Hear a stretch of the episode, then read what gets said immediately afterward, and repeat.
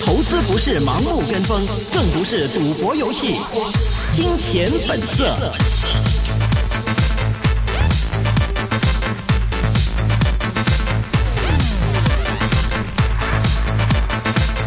欢迎大家回到二零一九年一月八号星期二下午五点三十九分的一线金融网的时间，回到我们今天最后半个小时的一线金融网。现在我们电话线上连上的是郭思志郭 Sir，Hello 郭 Sir。啊，你好，你好，Hello，你好，来，我们首先先来看一下港股方面的一个走向吧。其实最近也有不少的一些专家又说，呃，港股可能在第一个季度方面呢走势比较缓和，也有说这个一月方面呢有啲人会介意话美股方面又会唔会有一啲嘅一月效应会出现呢？所以睇翻呢股港股、美股方面啦，郭 Sir 其实今年一九年最睇好边个股啊？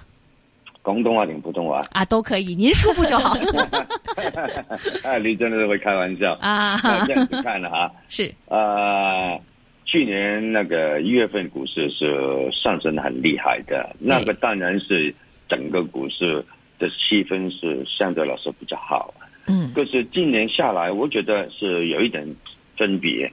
因为经过去年八千九百四十四点的大幅度下跌之后，股市没有错。嗯是在一个反弹之中，可是考虑一下，由于啊、呃、去年股市的下调，其实来说很多人是亏了钱，而且亏得比较严重的，所以现在看起来就算是啊、呃、有一些消息稍微比较利好，可是大部分人现在的心态还是比较保守，啊、呃、要看一下，譬如来说中美相关的贸易的问题，当然包括我在內。也觉得一定有一个方法去解决的，可是问题就是，就是因为这个事情出现，股市已经从三万多回调到两万四千多。嗯，那中间来说，其实很多股份都啊、呃、下到超过三十、四十、五十个 percent 的。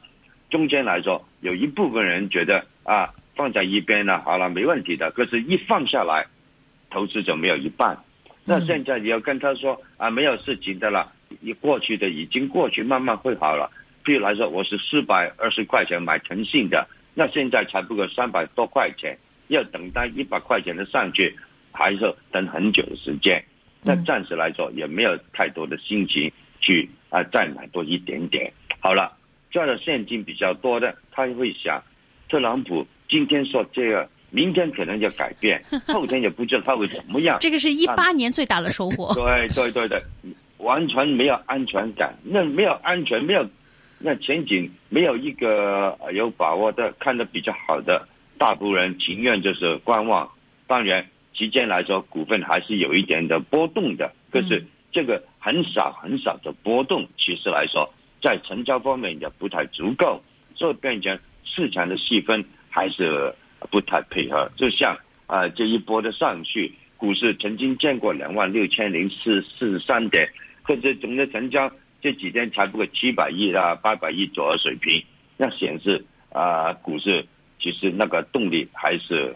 还没恢复过来的。嗯，这变成来说，就算是一些不明因素，真的是可以慢慢慢慢啊、呃、解决，可是并不代表股市会怎么样上去，最多就是在那个啊、呃、公司公布业绩之前，还是有一个空間。進一步反弹，我想应该是这样子看而已，嗯、也不能看得太高。说真的，嗯，所以您觉得，其实说对于二零一九年一季度的港股而言，您觉得观望的气氛会更加的浓厚一些，是吗？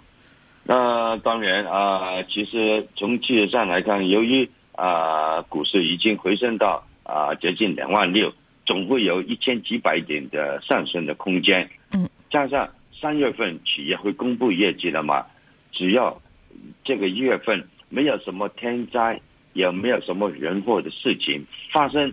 就算股市不会怎么样上去，我想也跌不到哪边去。因为四月份、五月份、六月份股很多股份就派送那个利息的了嘛。所以这段时间其实来说是有机会要条件稍微做好一点点。当然，去年三月份、四月份还可以的，可是问题就是有一个中美的贸易相关问题了。變成来说，到五月份到六月份，股市已经是一步一步往下走，这个是没有办法的。可是我总是觉得，到目前为止，要是说啊贸易相关问题能够解决的话，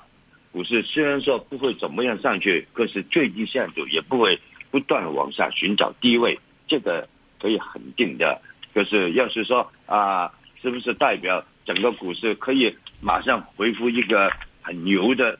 呃，状态，我觉得这个就要大家要想一想，要看一看，不要走得太快，不要走得太急了。嗯嗯，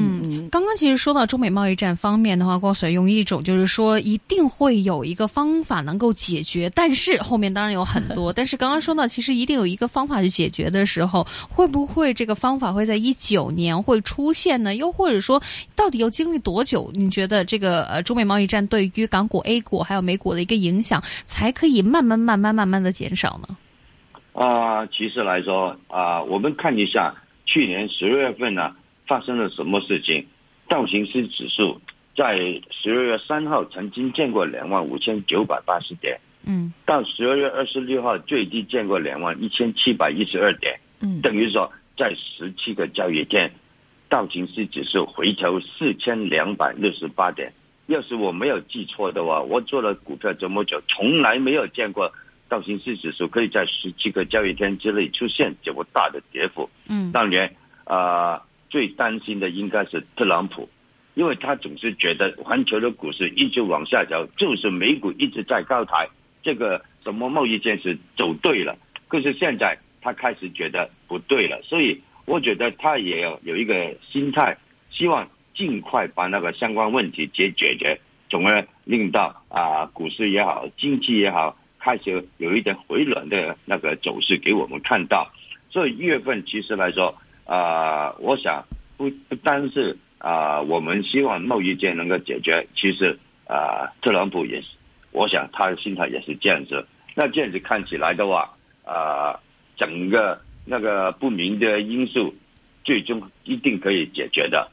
那那个要是贸易相关问题能够解决的话，那我想要人民币的汇价。也不一定会呃走得太差了。其实来说，今年下去年下来，人民币汇价回调了不少，刚好是对冲了那个贸易相关的关税的问题。要是说相关问题能够解决的话，我想人民币对汇价对美元来说，应该可以稳定在六块七啊，六块六，也可能在六块半以上。所以这样子看起来，其实对 A 股来说也是一个好的事情，最低限度。一些海外的资金看到你 A 股的那个走势还是在一个比较低的水平，加上人民币汇价已经开始回暖了，也不排除他们在一个中期布局方面会稍微进取一点点的嘛。当然，这个是看看啊很多很多问题能不能够配合来才才能看得到。对 A 股来说当然是好，对港股来说最低限度你没有一个做单的理由嘛。所以我觉得。还是要看看一些不明的因素，什么时候才能够啊解决？这个对投资者的那个信心，对资金怎么样做一个布局，其实来说也会有很大很大的影响的。嗯，这也是郭 Sir 其实从消息面上更多的给出的一个分析啊。那我记得之前其实，呃，前几年我们在内地跟您做连线的时候，您最擅长的应该是技术面方面的一些情况。那能不能来跟我们说一说，就是就现在港股的一个情况而言，比如说，呃，其实您有这样的一个观点，认为说目前恒指到底能不能进一步推升，其实十天线将是一个关键。这个结论是从何而来的呢？那好了啊，大家要想一想。去年从一月二十九号的三万三千四百八十四点回调到十月三十号的低位两万四千五百四十点，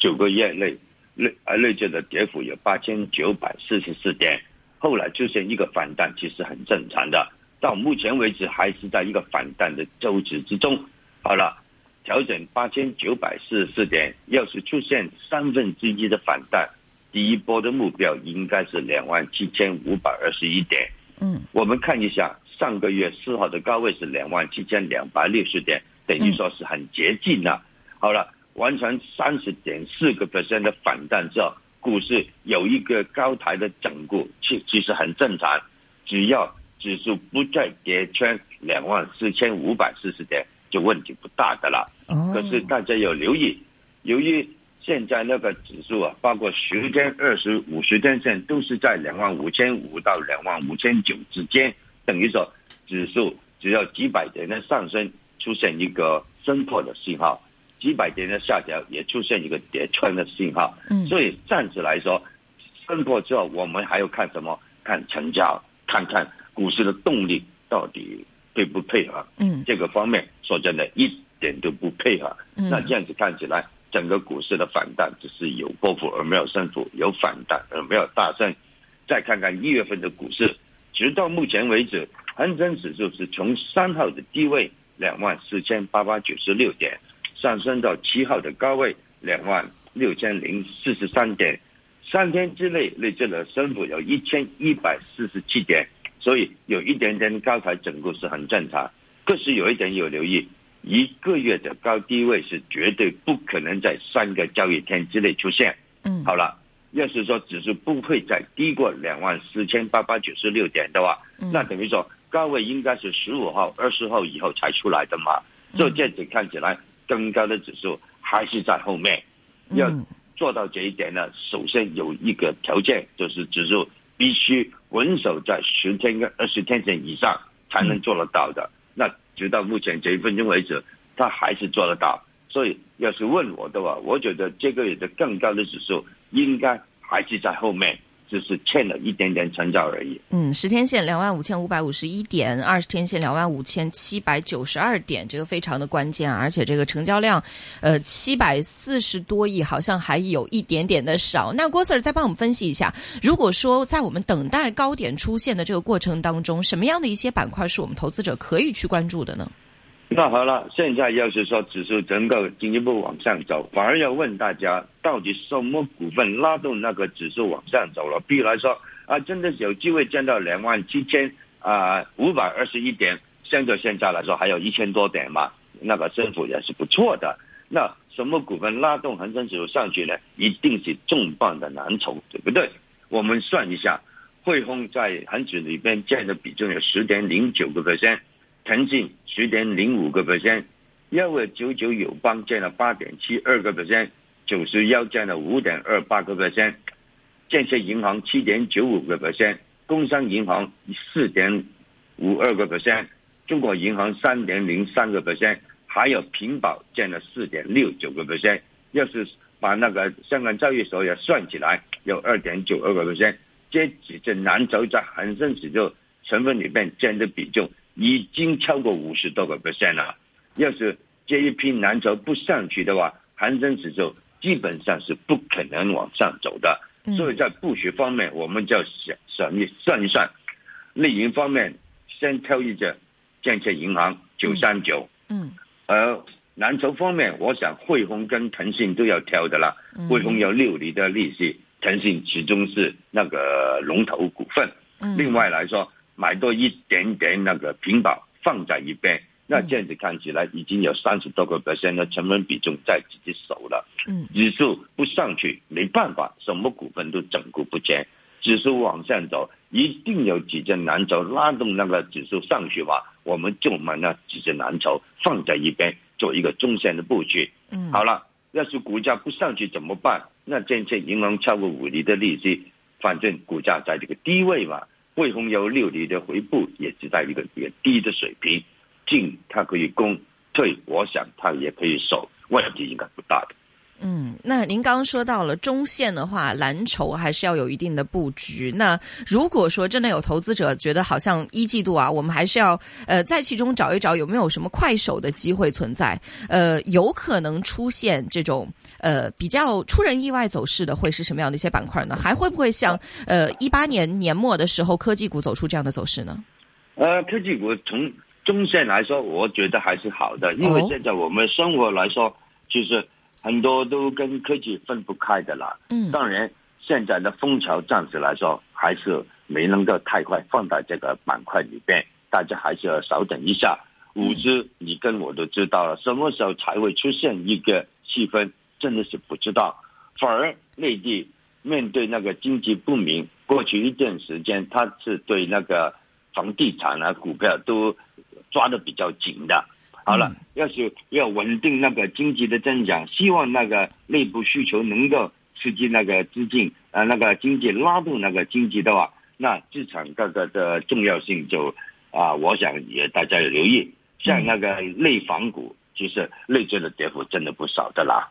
我不觉得内地的房价会怎么样大跌，虽然说有限购，它也不会怎么样上去，可是要稳定在这个水平，这个是很重要。因为产资产价格能够稳定，有一个财富效应，才会有消费，有消费才会刺激那个内部需求，从而拉动那个经济增长的嘛。嗯，出口已经面对美国的那个限制了，要是单单靠那个固定投资不断投放了基建，其实当然是好，可是要推动整个国家的六个百分以上的经济增长，单单靠那个基建是做不到的，一定要靠十四亿人口的是消费。投资这方面，我觉得今年下来，那个内房股大家可以稍微啊多看一眼。当然不是叫大家啊闭着眼睛买大买很大批放在一边，我们不能做这个动作。可是考虑到不少内房从高价下来，已经回到了五十到六十个 percent，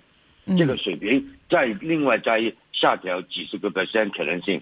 我想我相信不高了。嗯，买一点点，就是一点点放在一边。问题应该不大的了。嗯，放在一边，我们来留做一个比较保守的一个做法哈。呃，那郭 Sir 再帮我们来分析一下，其实对于一季度而言，投资者如果在板块上的一些选择，就像您说的，刚刚选择一些蓝筹，呃，因为只有蓝筹能够拉动这个指数的一个上升啊，那也是呃拿蓝筹来保本的。那除此之外，还有像一些呃板块上，比如说汽车概念，呃，最近都是比较火的，或者说中美贸易战相关的一些呃跟贸易相关。的这些板块，您觉得一季度会不会有一个不错的表现呢？呃，看一看汽车股，其实